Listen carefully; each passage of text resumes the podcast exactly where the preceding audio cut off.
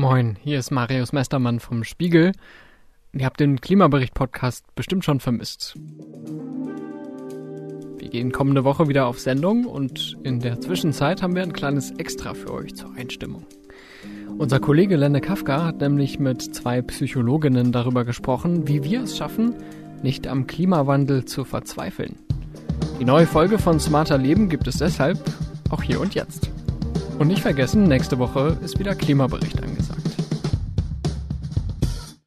Also das kennen wir aus der Psychologie. Wenn man zu was keine Gefühle hat, dann ist es üblicherweise auch ein Thema, was uns nicht so sehr tangiert. Und das, was wichtig ist im Leben, und natürlich ist uns die Sicherheit unserer Zukunft wichtig, das ist emotional besetzt. Wir brauchen die Gefühle, um endlich ins Handeln zu kommen. Ne? Und das wirksamste Mittel gegen Klimagefühle ist eben der wirksame und konsequente Klimaschutz. Ideen für ein besseres Leben haben wir alle. Aber wie setzen wir sie im Alltag um? In diesem Podcast treffen wir jede Woche Menschen, die uns verraten, wie es klappen kann. Willkommen zu Smarter Leben. Ich bin Lenne Kafka und diesmal spreche ich mit Lea Dom und Mareike Schulze über Klimagefühle. Hallo, ich bin Lea Dom. Und ich bin Mareike Schulze. Wir sind Psychologin, Psychotherapeutin, Gründerin der Psychologist for Future. Und wir haben gerade zusammen ein Buch geschrieben. Die Klimakrise hat schon viele Gefühle in mir ausgelöst. Ich war schon wütend auf politische Entscheidungen. Ich habe mich schuldig gefühlt wegen meines eigenen Verhaltens und immer wieder habe ich auch Angst, dass uns die Zeit davonläuft, noch irgendwas zu ändern. Natürlich gab es in den letzten Jahren auch immer wieder Hoffnungsschimmer, Entwicklungen, die vielen von uns Mut gemacht haben, aber oft sind es halt die nicht so schönen Gefühle, die wir mit der Klimakrise verbinden. Und trotzdem ist es wichtig, dass wir sie wahrnehmen, statt sie zu verdrängen und auch mal darüber sprechen. Denn ohne emotionalen Bezug kommen wir nicht ins Handeln. Und wenn wir nicht handeln, ändert sich nichts. Wie wir also einen gesunden Umgang mit unseren Klimagefühlen finden, erklären Lea und Mareike in dieser Folge. Lea, Mareike, wenn es um die Bewältigung der Klimakrise geht, reden wir meistens über individuelles Verhalten, über politische Maßnahmen, vielleicht auch über Systemfehler, aber selten über Gefühle. Welchen Einfluss kann denn die Psychologie in der Klimakrise haben? Ja, wir glauben tatsächlich, dass die Gefühle eine ganz wichtige Rolle in der Bewältigung der Klimakrise haben können, weil sie nämlich möglicherweise Menschen davon abhalten können, sich überhaupt weiter mit dem Thema auseinanderzusetzen, weil es unangenehm sich anfühlt. Und auf der anderen Seite aber, wenn wir gesund und konstruktiv mit unseren Gefühlen umgehen, auch dazu führen kann, dass Leute anfangen, sich einzubringen und sich zu engagieren. Mhm. Welchen Beitrag könnt ihr als Expertin konkret dazu leisten? Also ihr seid Therapeutin, Psychologin, da geht ja jetzt ja nicht jeder automatisch zu euch. Ich würde unsere Aufgabe da auch jenseits der Tätigkeit in der Praxis beispielsweise sehen, sondern eher als eine berufsethische Verpflichtung, dass wir uns da mit unserem Fachwissen einbringen. Und das kann auf sehr vielfältigen Ebenen passieren. Wir können zum Beispiel dabei helfen, die Kommunikationsstrategien zu verbessern. Wir können dabei helfen, ähm, den Menschen Strategien im Umgang mit verschiedenen Gefühlen an die Hand zu geben, dadurch auch Resilienz zu stärken. Wir können aber auch ähm, ja verschiedene Abwehrstrategien und kognitive Verzerrungen identifizieren, um es so zu erleichtern, sich emotional mit der Klimakrise auseinanderzusetzen. Und letztlich geht es vielleicht immer wieder um die Frage, wie wir gesund diese Krise bewältigen können und wie wir konstruktiv damit umgehen, ins Handeln kommen können und tatsächlich uns eine gute Zukunft schaffen können. Wie fühlt ihr euch denn? Welche Gefühle löst die Klimakrise in euch aus? Das schwankt. Das kommt bei mir immer in verschiedenen Wellen und Phasen. Hängt auch damit zusammen, wie intensiv ich mich gerade mit der Klimakrise auseinandersetze. Ganz am Anfang hatte ich sehr mit äh, Schuldgefühlen tatsächlich zu tun. Im Moment überwiegt eher die Traurigkeit, aber auch immer mal wieder Angst. Und das kommt und geht in Wellen.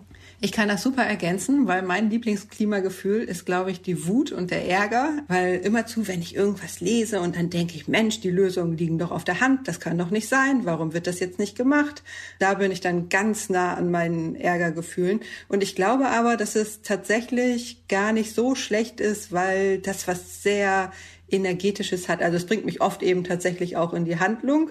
Und in der Handlung selbst kann ich dann zum Beispiel oft Freude empfinden und äh, Verbundenheit. Ich habe schon so viele nette Menschen dadurch kennengelernt und so viele Sachen gemacht, von denen ich niemals geglaubt hätte, dass ich sie mal machen würde. Also da gehen dann auch durchaus positive Klimagefühle, die sich gut anfühlen. Okay, also die gleichen Dinge können ganz unterschiedliche Gefühle auslösen, ne? Also beschreibt ihr ganz unterschiedliche Dinge. Wie hat sich das denn verändert, seit ihr euch engagiert? Also das hat mich jetzt erstaunt, Mareike, dass du gesagt hast, okay, im Moment überwiegt eigentlich Trauer und Angst, am Anfang Schuld. Du engagierst dich ein paar Jahre. Hat es nichts verbessert? Doch, natürlich hat das was verbessert. Das Engagement holt mich immer wieder aus Ohnmachtsgefühlen raus. Und trotzdem ist es ja so, dass sich immer noch viel zu wenig äh, tut und dass die existenzielle Bedrohung nach wie vor da ist. Und das löst eben auch Gefühle aus, die mich ja immer wieder auch ins Handeln bringen. Ja, die Gefühle sind ja Bedürfnisanzeiger und sie weisen mich darauf hin, hey, hier stimmt irgendwas nicht und mach irgendwas, veränder die Situation. Und das, worum es in unserem Buch letztlich immer wieder geht, ist, dass wir diese Gefühle auch normalisieren wollen, dass wir sagen wollen, hey, wenn wir solche Texte lesen, wenn wir uns mit solchen Themen auseinandersetzen, dann ist es erstmal gesund und normal, dass uns das runterziehen kann, dass uns das auch Angst machen kann oder traurig oder was auch immer da gerade ausgelöst wird. Und dass es eher darum geht, diese Gefühle eben nicht als irgendwie individuelles Problem zu sehen, also warum fühlt Lea sich jetzt schlecht, sondern dass wir mehr auf die dahinterliegende globale reale Bedrohung gucken. Also die sollen uns ja darauf aufmerksam machen, dass es da eine Gefahr gibt und dass wir da ins Handeln kommen können. Und dafür sind die super nützlich. Also das kennen wir aus der Psychologie. Wenn man zu was keine Gefühle hat, dann ist es üblicherweise auch ein Thema, was uns nicht so sehr tangiert. Und das, was wichtig ist im Leben, und natürlich ist uns die Sicherheit unserer Zukunft wichtig, das ist emotional besetzt. Deswegen ist es eben auch so wichtig, ne, dass es eben nicht darum geht, diese Klimagefühle jetzt irgendwie wegzukriegen, sondern wir brauchen die Gefühle, um endlich ins Handeln zu kommen. Ne? Und das wirksamste Mittel gegen Klimagefühle ist eben der wirksame und konsequente Klimaschutz. Mhm. Okay, also Angst, Trauer, das ist kein Rückschritt, Gefühle annehmen. Mein Eindruck ist aber schon so, dass eigentlich erstaunlich viele Menschen ja so wirken, als ob sie das alles kalt lässt, dass sie gar keine Emotionen zeigen. Kann das sein bei sowas Existenziellem oder glaubt ihr, die verdrängen es halt alle. Naja, wir wissen tatsächlich aus Befragungen, zum Beispiel aus der letzten Sinus-Befragung, da gab es auch jetzt letztens eine große Studie in UK, die tatsächlich international untersucht hat, dass ganz, ganz viele Menschen und vor allen Dingen auch jüngere Menschen äh, Klimagefühle haben. Das heißt, selbst wenn nicht so oft drüber gesprochen wird, können wir davon ausgehen, dass sie da sind. Und selbst wenn sie nicht bewusst da sind, dann ist es bei einigen auch so, dass sie vorbewusst, sagt man in der Psychologie, also vielleicht hier und da da mal aufblitzen, ohne dass wir uns schon so richtig Gedanken drüber machen oder dass wir vielleicht davon träumen oder so. Oder eher unbewusst gehalten werden und dann wieder spürbarer werden, wenn wir mit dem Thema konfrontiert werden. Deswegen ist es übrigens auch so wichtig, dass das Thema immer wieder auftaucht, dass wir viel darüber sprechen, dass wir irgendwie lernen, über diese Krise zu kommunizieren, ohne dass es sich gleich total unangenehm anfühlt und wir flüchten möchten. Oder meinetwegen auch das, weil jede Kommunikation hilft, äh, dass wir überhaupt wieder dranbleiben und dass unsere Psyche sich auseinandersetzt und dadurch auch eine Haltung entwickelt. Und das ist das, was wir in den nächsten Jahren und Jahrzehnten brauchen werden. Aber es ist schon so, dass irgendwie die Klimakrise wieder in den Hintergrund rückt. Ne? Also ich weiß das rational auch, dass das eigentlich das wesentliche Problem ist, aber wenn ich ehrlich bin, in den letzten drei Jahren haben mich oft andere Dinge mehr getriggert. Erst war es die Pandemie, dann war es Krieg, dann die Inflation. Wie viel Krise können wir denn überhaupt an uns ranlassen? Also greifen dann irgendwann ganz automatisch psychische Abwehrmechanismen? Wir haben nur eine begrenzte Kapazität, mit der wir uns mit verschiedenen Problemen auseinandersetzen können. Das nennt man Finite Pool of Worries. Das heißt, dass es dadurch automatisch passiert, dass immer mal Dinge in den Hintergrund rücken, mit denen wir uns jetzt temporär eben nicht so intensiv beschäftigen können. Aber sie sind deswegen ja nicht weg. Ja, das heißt, sie bleiben trotzdem da und ploppen dann zu irgendeinem Zeitpunkt eben auch wieder auf. Und dann müssen wir uns wieder damit auseinandersetzen.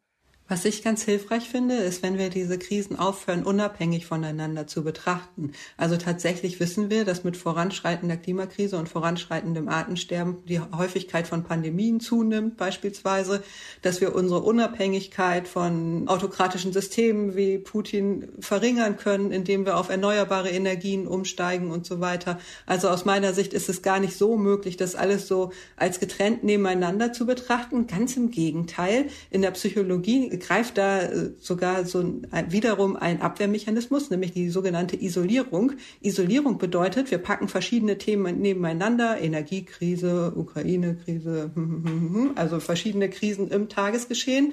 Und dann äh, passiert es, dass die Klimakrise nur eine davon in einer langen Reihe ist. Die droht immer wieder hinten runterzufallen, weil sie scheinbar noch irgendwie verzögert werden kann. Und es ist ein Denkfehler und tatsächlich auch ein äh, psychologischer Abwehrmechanismus, weil wir ja wissen, dass die mit allen anderen Krisen verknüpft ist und weil sie unsere Lebensgrundlagen an sich bedroht. Also sie bedroht praktisch alle anderen Themen, die auftauchen, sind durch sie mitbedroht. Und da sehe ich tatsächlich auch eine journalistische Herausforderung, nämlich solche Querverbindungen aufzuzeigen und irgendwie zu zeigen, hey, das hängt alles miteinander zusammen. Und wir können hier wirklich ganz viele Co-Benefits abgreifen, wenn wir das mit dem Klima tatsächlich mal angehen. Mareike, du hast jetzt schon in etwa gesagt, das beste Mittel gegen Klimaangst ist wirksamer Klimaschutz oder zumindest sinngemäß. Und das ist ja vor allem Sache der Politik, der großen Konzerne. Und davon sind wir aber noch weit entfernt. Also was hilft denn bis dahin? Sonst können wir ja nur sagen, Mist, muss ich wohl mit meinen blöden Gefühlen leben. Naja, bis dahin ist das, ist das individuell wirksamste Mittel äh, vermutlich das, äh, das Engagement, ja, also sich am besten irgendwie eine Gruppe zu suchen, in der man das, was man eh gerne macht und das, was man eh kann, mit Klimaschutz zu verbinden, um eben dadurch auch politischen Druck aufzubauen. Das heißt, ich bin jetzt Psychologin, ne? das heißt, das liegt nahe, dass ich das eben damit jetzt verbinde. Ähm, aber es kann eben auch sein, dass ich in meinem Sportverein äh, mal die Frage aufstelle, wie heizen wir hier eigentlich die Turnhalle oder im Kindergarten, wo die Kinder hingehen, mal zu überprüfen, ne? wo beziehen wir eigentlich den Strom her, können wir nicht vielleicht hier auch eine PV-Anlage aufs Dach machen oder oder. Also so ein bisschen selber was bewegen, Selbstwirksamkeit ja. als Mittel genau. gegen die Angst. Oder sollten wir die Angst gar nicht besiegen? Weiß nicht. Lea, du hast schon gesagt, so Wut und Ärger, das kann auch irgendwie so ein bisschen ein Antrieb sein. Ist das bei der Angst dasselbe? Bei Angst gibt es erste Befunde aus der Forschung, dass es tatsächlich eine motivierende Wirkung haben kann. Nicht immer, ne? leider nicht immer. Also bei Angst gibt es ja dieses äh, Reaktionsmuster von Fight, Flight, Freeze. Das heißt, entweder wir geraten in den Kampf und kommen ins Handeln oder wir wollen flüchten oder wir frieren ein und erstarren. So, also es kann motivieren, muss aber nicht. Und wir wissen, dass tatsächlich die Häufigkeit, dass wir darüber ins Handeln kommen, bei angstmachenden Fakten größer ist, wenn wir Handlungsmöglichkeiten kennen. Und ich glaube, das ist so ein Punkt, an dem ganz viele Menschen gerade stehen, nämlich, dass wir das Problem irgendwie schon rational gecheckt haben, dass wir vielleicht hier und da auch schon probiert haben, in unserem Alltag was zu ändern, vielleicht mal anders zu essen, anders einzukaufen, uns anders zu bewegen. Hm, hm. Und dann stellen wir fest, ey, das bringt irgendwie gar nicht so viel. Also Klimakrise ist trotzdem weiter da und damit löse ich das Problem jetzt irgendwie auch nicht. Und dann kommt Frust. Und ich glaube, das, was wir brauchen, ist tatsächlich wirksame Handlungsmöglichkeiten, die wir den Leuten nennen können. Denn wenn wir wirksame Handlungsmöglichkeiten haben, dann fühlen wir uns auch besser, dann fühlen wir uns motivierter, dran zu bleiben und wir schaffen tatsächlich eher einen Wechsel in Richtung klimafreundliches Leben. Und die wirksamen Handlungsmöglichkeiten sind vor allen Dingen in Gruppen. Das, was Mareike gerade gesagt hat. Also wenn es uns gelingt, Normen zu verändern. Wenn wir vielleicht unseren nächsten Geburtstag mal mit veganem Essen feiern beispielsweise und feststellen, hey, ist trotzdem eine gute Party. Wir haben echt Spaß. Sowas ist möglich. Das verändert Normen. Und wir brauchen Normveränderung im großen Stil. Ja, da gibt's auch ja, sowas wie einen Ansteckungseffekt, ne? also Nachahmung. Lea, mir fiel gerade äh, nochmal das Beispiel ein, du mit deinem super Elektrorad, ähm, womit du mit der ganzen Familie durch deinen Ort da fährst. Ähm, ne, und mittlerweile gibt's glaube ich, fünf in dem Ort. Ne? Also das hat auch großen Nachahmungswert. Ähnlich ist das. Sieben. Sieben, gut. Ähnlich ist das auch mit PV-Anlagen. Wenn einer anfängt, dann machen ganz schnell die Leute einfach auch mit. Aber wenn du jetzt sagst, ähm, Lea, es gibt auf die Angst drei Möglichkeiten zu reagieren in, in der Regel. Ähm, ist natürlich die Frage so, wie, wie komme ich in die richtige rein? Das heißt, der erste Schritt ist im Grunde erstmal die Angst zu erkennen, wahrzunehmen und dann zu sagen, okay, nicht jetzt hier erstarren, sich dem Problem stellen und ganz konkret nach Lösungen, nach, nach Handlungswegen suchen. Also ganze Psychotherapien beschäftigen sich mit solchen Themen, nämlich dass wir lernen, erstmal festzustellen, wie geht's uns eigentlich. Das ist ja was, was uns in dieser Gesellschaft mitunter auch schon abhanden gekommen ist und weswegen möglicherweise auch die äh, Krankheitslast, was psychische Erkrankung angeht, steigt und steigt und steigt. Das heißt, wir sind das gar nicht mehr so gewöhnt, wirklich hinzuspüren und zu merken, was ist da eigentlich gerade in mir los und was brauche ich eigentlich. Und sowas wissen wir, ist ein Prozess, der sich oftmals auch über eine ganze Weile ziehen kann und wo es auch hilfreich ist, wenn wir Leute Leute haben, mit denen wir drüber sprechen können, die vielleicht uns wohlgesonnen und, äh, sind und auch mal zurückspiegeln, hey Lea, das und das finde ich jetzt aber irgendwie nicht so sinnvoll, überleg doch mal, was es da für Alternativen gibt. Also das ist was, was nicht von heute auf morgen geht, aber es ist was, was gesund erhält und was auch psychische Gesundheit erhält. Und das ist doch was, was wir in der Regel alle wollen und was es sich total lohnen würde zu forcieren. Aber gerade wenn es so schwer ist, ne, die Klimaaktivistin Luisa Neubauer hat hier gerade im Spiegel-Interview gesagt, vor drei Jahren haben wir noch versucht, die Menschen wütend zu machen, heute trösten wir. Das hört sich tatsächlich danach an, als ob immer mehr Menschen ausgelaugt sind, enttäuscht, machtlos. Wenn das gerade so schwer ist, aus Ängsten, aus Frustrationen und so herauszukommen, wie verhindern wir, dass zu viele Menschen bei diesem Thema jetzt auch resignieren? Ich glaube, man darf das nicht absolut sehen. Also so, jetzt habe ich resigniert und jetzt ist es so, sondern wir wissen einfach auch aus unserem eigenen Prozess, dass Resignation was ist, was mal auftauchen kann und dann in aller Regel aber irgendwann auch wieder weniger wird. Und dass wir als erwachsene Menschen auch ganz unangenehme Gefühle, die sich schlimm anfühlen, meist gesund bewältigen können. Das kennt jeder von uns, der mal eine Trennung durchgemacht hat. Da denken wir auch, wir können nie wieder glücklich sein. Können wir dann doch irgendwann. Also, weil es eben gesunde Möglichkeiten gibt, dass wir da irgendwann auch wieder rauskommen aus dem Loch. Das heißt, ich glaube auch, dass es viele gibt, die sowas Resignatives, ah, das kriegen wir eh nicht in den Griff und so weiter gerade verspüren. Und da, glaube ich, ist es hilfreich, wenn wir da tatsächlich Möglichkeiten nennen, wie man da rauskommt und auch vielleicht füreinander da sind und zusammenstehen und uns da gegenseitig unterstützen, weil es gibt noch jede Menge Möglichkeiten. Die werden weniger und weniger, aber jetzt gerade sind sie noch da und wir werden wirklich dumm, diese Chance nicht zu nutzen. Wenn es um Frustration geht, würde ich sagen, sind es ja letztlich auch verschiedene Ebenen, die dazu führen können. Ne? Also wir verfolgen zum Beispiel zweifelhafte politische Entscheidungen und sehen die Klimakrise voranschreiten und das kann uns frustrieren.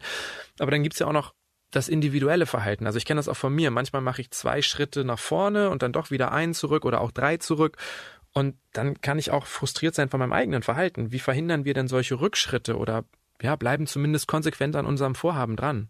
Ich glaube, wichtig ist ein Stück weit zu akzeptieren, dass auch wir als Individuen nicht perfekt sind und dass es eben ein Hin und Her geben kann. Solange die Richtung stimmt, ist ja alles gut.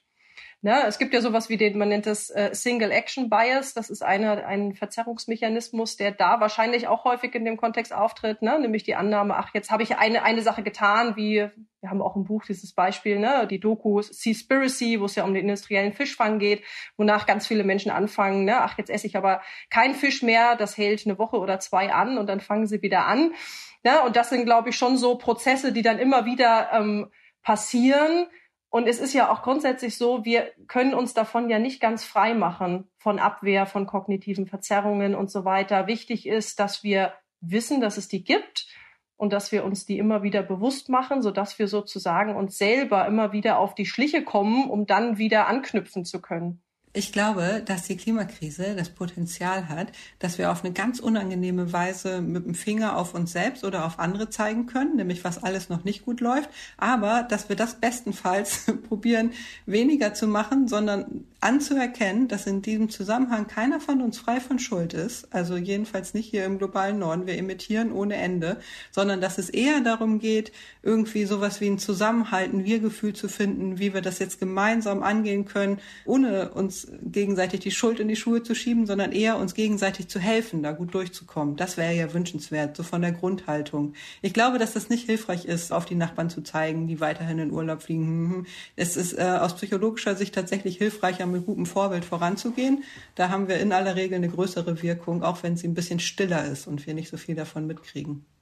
Okay, also gegen Schuldgefühle, gegen das schlechte Gewissen hilft einfach nur handeln und ja, gleichzeitig ist das auch motivierender als das ewige Vergleichen. So ist es. Aber im Grunde bedeutet ja konsequentes Handeln auch, sich von bisherigen Standards, von Träumen, von Wünschen, ja, vielleicht auch sogar von Lebenszielen zu verabschieden. Also, weiß nicht, bei mir ist Reisen ein ganz zentrales Thema in meinem Leben und auch eins, bei dem ich halt immer wieder Rückschritte mache. Und es fällt doch wahnsinnig vielen Menschen schwer, sich von Dingen zu trennen, von Beziehungen, von, weiß nicht, ja, generell sich zu verabschieden von irgendwas. Ist das das psychische Kernproblem bei diesem Thema? Dass wir lernen müssen, uns zu trennen, diesen Trennungsschmerz auszuhalten, sich von Wünschen und Träumen zu verabschieden? Also ist genau mein Thema mit dem Reisen. Ne? Also ich bin früher auch so viel gereist. Ich habe es geliebt, wirklich. Also wirklich fast Teil meiner Identität oder so. Und das in dieser Form nicht mehr zu machen, ich fliege nicht mehr, das ist schmerzhaft. Das ist wirklich unangenehm und das ist auch echt ein Verlust. Und ich glaube, das darf auch so benannt werden, dass das traurig ist. Und ich weiß auch nicht, ob ich nie wieder in meinem Leben fliege. Also ich habe mir vorgenommen, dass ich es erstmal nicht mehr tue, ne? weil ich es irgendwie erkannt habe und nicht mehr so richtig mit meinem Gewissen vereinbaren kann.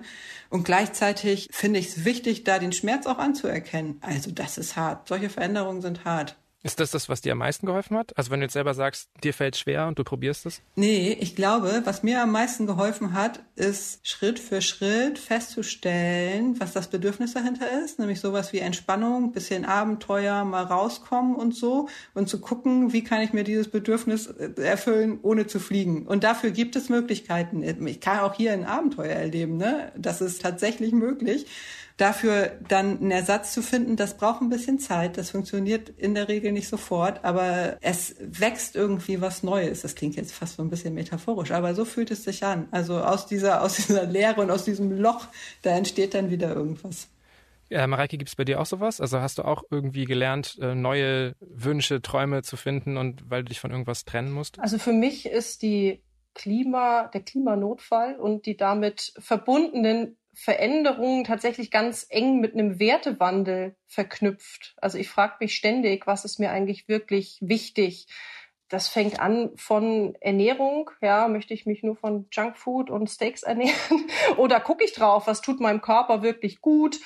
Für mich stehen ganz arg im Vordergrund Beziehungen, Bindungen, Zeit. Für mich war ja so der, der Schlüsselmoment tatsächlich der erste Geburtstag meiner Tochter.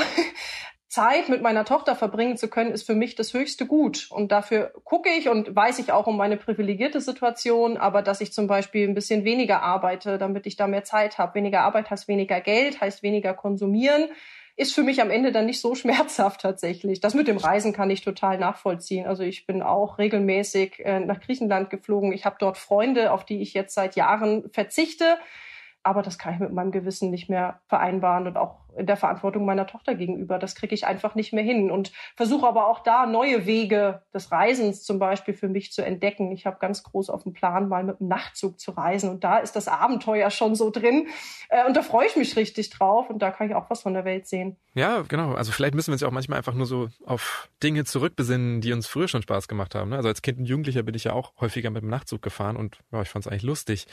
Ähm, Hilft euch diese Auseinandersetzung mit euren Werten, mit, mit eurem Verhalten auch dabei, weniger neidisch auf andere zu sein? Also auf Leute, die einfach so weitermachen wie bisher?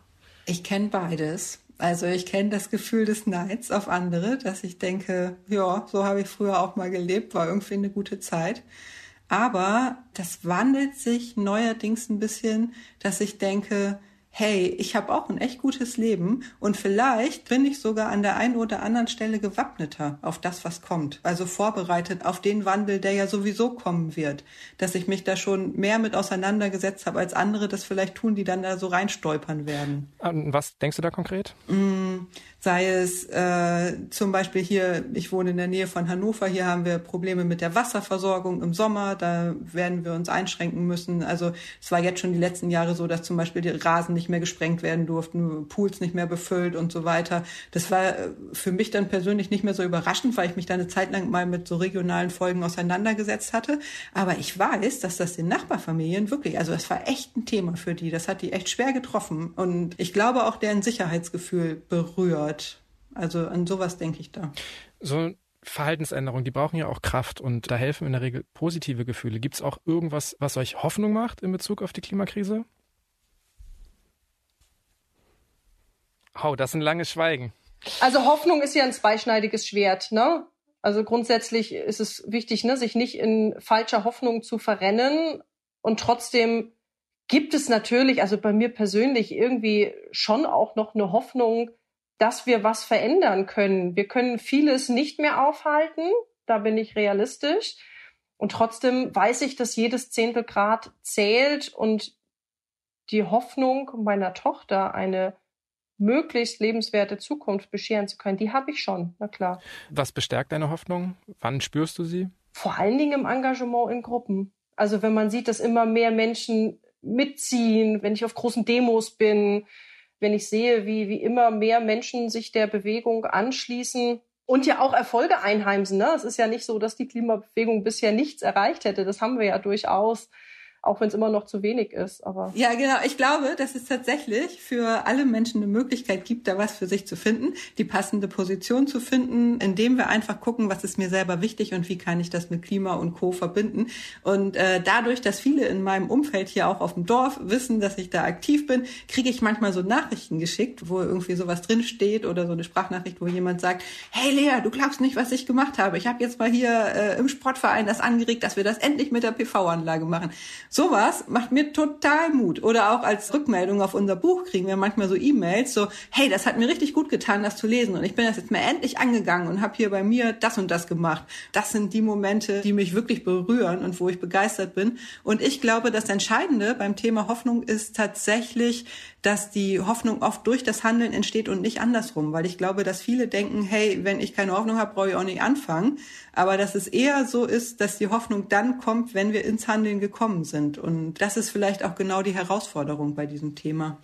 Wie finden wir denn das, was zu uns passt? Also ihr habt jetzt ja schon gesagt, ein Weg wäre einfach zu schauen, was mache ich so beruflich, ähm, das damit zu verbinden.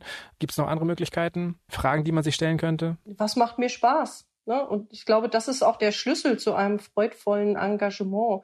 Aus allen möglich denkbaren Sparten brauchen wir Menschen, Ne, jetzt auch bei den Psychologists for Future zum Beispiel. Wir brauchen auch Menschen, die sich mit Technik und Internet auskennen, die uns eine Webseite basteln können. So hat es ja tatsächlich auch angefangen, ne, ähm, ne, dass wir jemanden gesucht haben, der uns eine Webseite bastelt und auch ganz schnell im Kreis äh, der Aktivisten, fündig geworden sind. Und ja, und ich denke, da lässt sich wirklich auf allen Ebenen Verbindungen schaffen. Ja, oder wenn Leute zum Beispiel gerne online sind, gerne auf Social Media sich aufhalten und so weiter. Wir wissen, dass das auch viel bringt, wenn man entsprechenden Accounts folgt, die auch mal so einen Content verbreiten, das vielleicht auch mal liken oder teilen. Das ist dann wieder auch eine Form von Klimakommunikation, wo wir wissen, dass die hilfreich ist. Also einfach durch diese Beharrlichkeit, dass wir an dem Thema dranbleiben, dass wir das weiter verbreiten und so weiter. Das ist auch schon viel also wert. Ein Multiplikator ja, sein, genau. Dass das auch ein guter Anfang sein kann und überhaupt lesen. Also sich informieren hilft auch. Ja.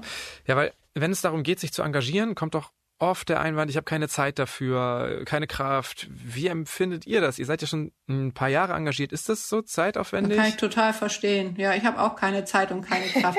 Also ich schließe mich an. ja, also das haben wir echt, das haben wir echt nicht, ne? Das haben, glaube ich, die meisten nicht. Gerade auch mit der Pandemie. Wir sind auch beide pandemiegeplagte Mütter. Eigentlich haben wir keine Zeit und Kraft. Ich glaube, die Herausforderung ist es trotzdem zu machen und dem eine gewisse Priorität einzuräumen. Und das geht leichter, wenn es auch ein bisschen Spaß macht. Holt ihr euch auch darüber wieder Kraft? Ja, also ich schon. Auf jeden Fall. Also Aber ich, ist halt schon es, anstrengend. Ja, es ist anstrengend, ne? Und gleichzeitig äh, macht es auch total Freude. Für mich ist es einfach eine gute Art und Weise, mit diesen ganzen belastenden Informationen umzugehen. Also ich merke, dass es mir besser geht, wenn ich immer ein bisschen was mache. Dann habe ich das Gefühl, ich bin da dran, da tut sich was und so weiter. Wenn ich gar nichts mache, dann gerate ich eher in sowas Starres, äh, die Welt geht unter, in so eine Stimmung. Dann kommt mir die Hoffnung abhanden. Also ich merke, dass es mir einfach gut tut, da ein bisschen aktiv zu bleiben. Ihr habt ja die Psychologists for Future eigentlich so in der Hochphase gegründet, ne? 2019? Mhm, genau. Seitdem gab es ja ziemlich viele Hiobsbotschaften, politische, klimatische. Inwiefern seid ihr eigentlich erschöpft, ausgelaugt? Auch wir haben immer mal so Phasen, ne? Aber wir haben das Glück, dass wir als Psychologists for Future nonstop gewachsen sind, trotz Pandemie. Also wir sind immer weiter gewachsen und wachsen auch jetzt noch immer weiter. Da wacht eine Berufsgruppe echt auf. Und das ist super erfreulich. Und ich glaube, dass wir auch mal die Erschöpfung normalisieren können. Ist doch normal, mal erschöpft zu sein. Und dann ruhen wir uns eine Weile aus und dann machen wir weiter. Und wenn ihr es jetzt nochmal versucht, so auf den Punkt zu bringen, was ist denn für euch das Wichtigste, damit wir nicht an der Klimakrise verzweifeln? Ich halte es für am wichtigsten, die eigenen Gefühle wahrzunehmen, die ernst zu nehmen und dann ins Handeln zu führen. Und zwar auf die Art und Weise, die am besten zu jeder Person passt und die ganz unterschiedlich aussehen kann. Aber das ist mir schon allein als Psychotherapeutin ein Anliegen, weil das was ist, was äh, auch gesund hält. Und wir brauchen irgendwie Kraft, um hier durch die nächsten Jahre und Jahrzehnte gut durchzunavigieren. Ich schließe mich dem 100 Prozent an. Das zum einen. Zum anderen ist es für mich wirklich das ins Handeln kommen. Zu merken, ich kann was tun, um nicht in der Ohnmacht oder in der Wut oder welches Gefühl jetzt auch immer gerade im Vordergrund steht, um da nicht drin stecken zu bleiben. Und weitere Tipps geben Lea Dom und Mareike Schulze in ihrem Buch Klimagefühle, wie wir an der Klimakrise wachsen, statt zu verzweifeln. Mehr Infos zur Arbeit der Psychologists for Future gibt es auf deren Homepage. Die Links stehen wie immer in den Shownotes dieser Episode. Über Feedback oder Themenvorschläge freue ich mich jederzeit. Einfach eine Mail schreiben an smarterleben.spiegel.de oder auch als Text- oder Sprachnachricht per WhatsApp an die 0151 728 29182. Die nächste Episode erscheint am kommenden Samstag auf spiegel.de und überall, wo es Podcasts gibt. Dank geht an Marc Glücks und Olaf Häuser für die Unterstützung bei dieser Folge und das war's für heute. Tschüss, bis zum nächsten Mal. Das war also Smarter Leben. Gerne auch abonnieren. Und nächste Woche gibt es hier dann wieder den Klimabericht. Wenn ihr Themenvorschläge für den Podcast habt, schickt uns gerne eine Nachricht bei WhatsApp unter plus 49 40 380 80 400. Die Nummer gibt's natürlich auch nochmal in den Show Notes. Ich würde sagen, wir hören uns.